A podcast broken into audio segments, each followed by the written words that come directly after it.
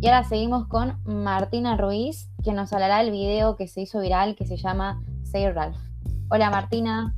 Hola a todas, hola a todos, buen día. Sí, vamos a estar hablando un poco de este video que se viralizó la semana pasada, un cortometraje documental de Spencer Sousa que fue creado con una animación stop motion.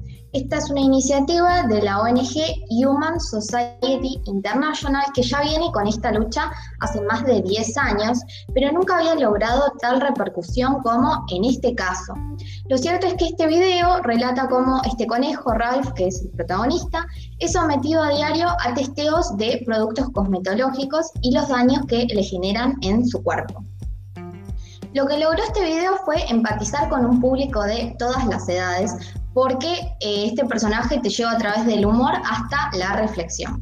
Y lo que buscaban puntualmente con esta iniciativa era que la gente se ponga a reflexionar sobre sus consumos y qué tantos de los productos que compran y consumen en el día a día estaban testeados o no en animales. Lo que también se pide es un marco legal que reglamente y prohíba finalmente estos testeos en laboratorios. La pregunta es, ¿por qué si esta práctica se perpetúa hace tantos años, nunca estuvo en la mesa de debate como en este caso? Podemos encontrar explicación si empezamos por el hecho de que los laboratorios en los que se dan estas prácticas son de las marcas más conocidas del mundo, no solo en el ámbito de la cosmetología, sino también en el cuidado dental, de cabello, limpieza del hogar, muchísimos ámbitos más que podría seguir mencionando porque la lista es interminable.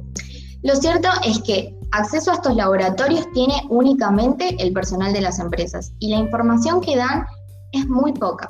Quienes después del video nos quisimos comprometer un poco más y empezamos a investigar sobre qué tantos de esos productos que consumimos en el día a día estaban testeados o no, nos dimos cuenta que hay muy poca información oficial, que los documentos que hay son bastante extensos, son difíciles de comprender, en muchos casos se contradicen cuando comparamos la información y es difícil también encontrar informes que estén enfocados únicamente a lo que es producción en Argentina. Hay muchos a nivel internacional, Latinoamérica, Estados Unidos, pero es difícil con las marcas nacionales. Esto no me parece casualidad teniendo en cuenta que termina beneficiando a las empresas, porque si no hay indicadores claros de que la marca testea en animales, claramente la gente va a seguir consumiendo y no va a tener noción de esto. Como consumidores estamos muy mal acostumbrados porque vamos, adquirimos el producto en el supermercado, donde sea, y en ningún momento nos cuestionamos cuáles son los componentes o cuál fue el proceso de producción de ese elemento para llegar hasta nuestras manos.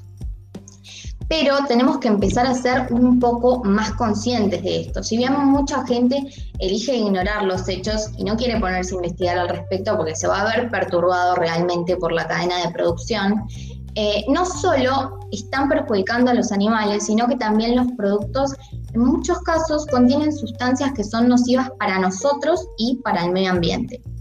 Tenemos que empezar básicamente por tomarnos un momento e informarnos. Yo voy a recomendar dos páginas. Una es el sitio de Facebook Cruelty Free Argentina, que tiene un listado bastante completo acerca de los productos que no testean en animales y la web ongteprotejo.org, que también tiene un listado completo de productos eh, que se hacen a nivel nacional y los puntos de venta en los cuales encontrarlos.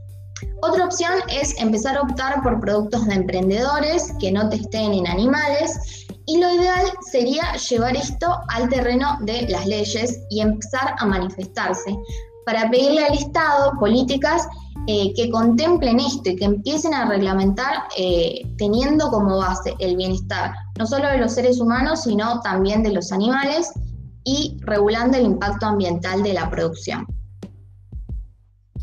Gracias Martu por toda esta información que nos diste, todos los sitios web que vamos a tener que investigar más porque es algo que eh, generó mucha repercusión y es algo que a veces se ve el video y queda en la nada, así que estaría bueno que, se empiece a hacer algo para cambiar.